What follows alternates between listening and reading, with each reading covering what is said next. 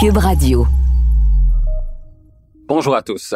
Aujourd'hui, je veux vous parler de la Volkswagen Golf GTI, puisque le modèle de huitième génération se pointe chez nous pour 2022, accompagné de la Golf R à rouage intégral. C'est donc seulement avec les modèles GTI et R que le public québécois va découvrir la Golf 8e génération, puisque le modèle de base de la Golf ne sera pas commercialisé au Canada. La direction nord-américaine de la marque ayant plutôt choisi d'offrir le nouveau VUS Taos sur notre marché en guise de remplacement. Qu'à cela ne tienne, aujourd'hui donc, voici un survol de l'histoire de la GTI qui a littéralement donné naissance au créneau de la compacte sportive ou de ce que les anglophones appellent le Hot Hatch Segment. Ici Gabriel Gélina du Guide de l'Auto. Montez à bord avec moi pour cette série de podcasts au cours de laquelle il sera question de performance, de technologie, d'histoire et surtout de notre rapport avec l'automobile. Au voilà avec Gabriel Gélina.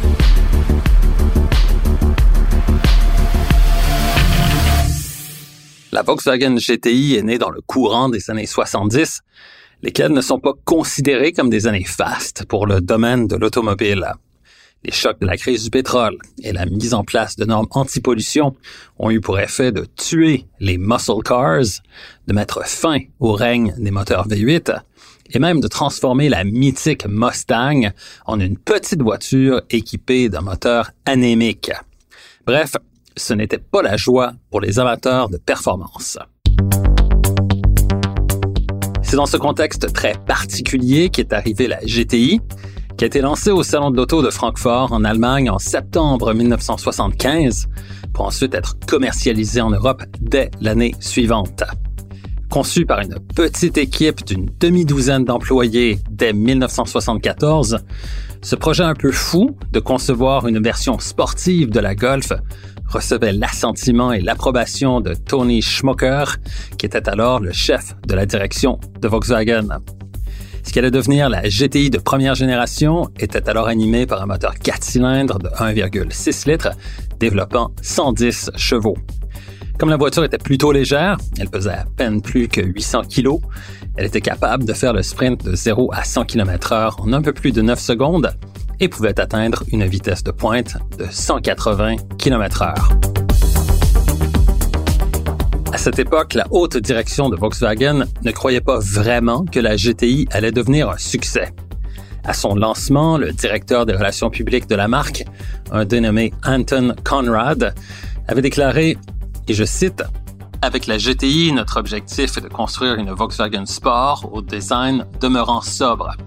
Nous prévoyons construire 5000 exemplaires de ces voitures qui pourront servir à nos clients pour leurs déplacements au quotidien et qu'ils pourront conduire à l'occasion sur circuit.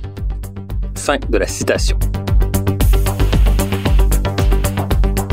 De leur côté, les responsables du département des ventes de Volkswagen croyaient plutôt que seulement 500 de ces voitures trouveraient preneur.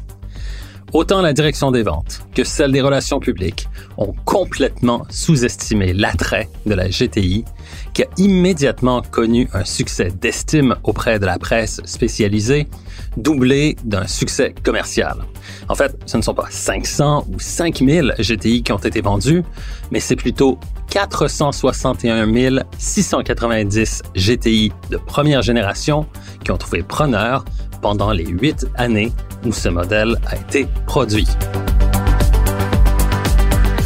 Cette GTI de première génération, celle que l'on appelle Mark I, était bien évidemment élaborée sur la base de la toute première Golf, dont le design était l'œuvre du styliste italien Giorgetto Giugiaro, et son look marquait alors une rupture évidente avec la célèbre coccinelle qui l'a précédée.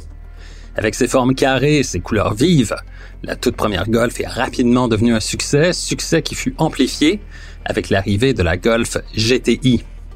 C'est Herbert Schaffer, le directeur du département de design de Volkswagen, qui a eu l'idée d'ajouter une bande rouge à la calandre de la première GTI, alors que le motif écossais des sièges a été choisi par Gunhild Lillequist, qui était alors la première femme employée au département du design de la marque. C'est lors d'une visite à Londres et en Grande-Bretagne qu'elle a été inspirée par le motif à tartan qu'elle a retenu pour la sellerie de la GTI. On doit aussi à cette femme l'idée de donner le look d'une balle de golf au pommeau de levier de vitesse de la GTI. Il a fallu attendre 1983, soit la dernière année de production, avant que cette GTI de première génération ne débarque en Amérique du Nord pour séduire les amateurs. À cette époque, la Golf était commercialisée avec le nom Rabbit en Amérique du Nord, et c'est donc une Rabbit GTI qui était vendue chez nous.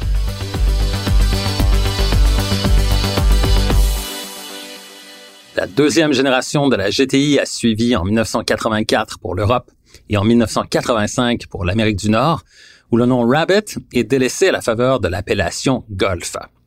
Conçue sur la base de la Golf de deuxième génération, cette GTI était plus longue, plus large et plus lourde que le modèle antérieur, mais conservait le pourtour de calandre en rouge ainsi que les sièges à motif écossais. Son moteur de 1,8 litres ne développait que 102 chevaux en Amérique du Nord, mais l'arrivée d'une variante à moteur à 16 soupapes en 1990 portait la puissance à 137 chevaux. Plus tard, Volkswagen a aussi produit la GTI G60 avec moteur suralimenté par turbocompresseur, laquelle était disponible en traction ou avec un rouage intégral. Cependant, cette GTI G60 n'a jamais été commercialisée en Amérique du Nord. Comme avec le modèle de première génération, le succès de cette GTI Mark II est immédiat. La troisième génération de la Golf arrive sur le marché européen en 91 et en Amérique du Nord en 93, avec sa carrosserie aux formes un peu plus arrondies et ses blocs optiques réalisés en un seul élément. Son moteur de 2 litres développe 115 chevaux, mais l'arrivée du moteur VR6 en 1995 a permis de porter la puissance à 172 chevaux. En 1996, une variante à moteur diesel est ajoutée à l'offre de la GTI en Europe. En 1998, Volkswagen opère un véritable virage stylistique avec la GTI de quatrième génération. Plus chic, plus moderne, elle s'allonge de 15 cm et s'impose petit à petit comme une compacte haut de gamme. Les amateurs du GTI bling bling et pimpant devront cette fois se contenter de quelques détails plutôt discrets, comme les jantes de 16 pouces, alors que la bande rouge de la calandre disparaît sur cette génération, qui mise surtout sur le côté grande routière très équipée, fiable et luxueuse. Vers la fin de 2004, Volkswagen lance la GTI de cinquième génération en Europe et cette voiture arrive en Amérique du Nord en tant que modèle 2006. Elle est alors plus imposante, plus ronde, et surtout, on assiste au retour de la bande de couleur rouge sur le pourtour de la calandre avec une grille de radiateur en nid d'abeille, un becquet arrière, une double sortie de pot d'échappement, des jantes de 17 pouces, un volant trois branches et le tissu écossais des sièges, on retrouve l'ambiance qui a fait la réputation du modèle. Sur le plan technique, cette GTI est animée par le moteur turbocompressé de 2 litres, mais elle se démarque avec l'ajout au catalogue de la boîte DSG pour Direct Shift Gearbox en anglais, qui est une boîte à double embrayage. Cette GTI devient aussi le premier modèle à adopter une suspension arrière indépendante de type multibras. La GTI de sixième génération arrive en 2009 en Europe et en 2010 en Amérique du Nord. Fait remarquable, le développement de son châssis a été supervisé par le célèbre pilote allemand Hans Joachim Stuck, et cette GTI était dotée d'un différentiel à verrouillage électronique afin de mieux livrer la puissance du moteur turbo de 2 litres à la route. Côté look, on remarque la nouvelle calandre à motif en nid d'abeille et les sorties doubles d'échappement. Volkswagen a également produit une variante cabriolet de cette génération de la GTI, mais cette variante n'a pas été offerte en Amérique du Nord. 2013 marque le début de la GTI de septième génération et c'est un peu un retour aux sources pour ce modèle qui est plus léger que le modèle antérieur, ce qui est une première dans l'histoire pour la GTI. Les proportions sont réajustées et la voiture retrouve l'esprit un peu frondeur dont elle s'était un peu éloignée. Le moteur 2 litres TSI développe 210 chevaux et le châssis sport, abaissé de 22 mm à l'avant et de 15 mm à l'arrière, rend la voiture encore plus agressive. À l'intérieur, Volkswagen conserve ce qui a fait la grande force du modèle précédent, soit le volant à trois branches, les sièges à carreaux, le pédalier en acier brossé et le levier de vitesse en aluminium.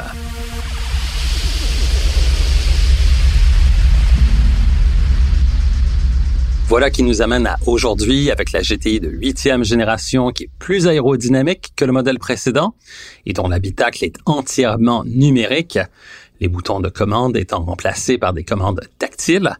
On retrouve aussi toujours la traditionnelle sellerie en tissu écossais ainsi qu'un pommeau de levier de vitesse reprenant le motif de balle de golf. Quant à la puissance, elle est maintenant portée à 241 chevaux. Au cours de son histoire et au fil des générations, la GTI s'est vendue à plus de 2 millions d'exemplaires. Tout un succès lorsqu'on considère que la direction de la marque ne prévoyait en construire que 5000 exemplaires à ses tout débuts. Recherche et animation, Gabriel Gélina. Montage, Philippe Séguin. Une production Cube Radio.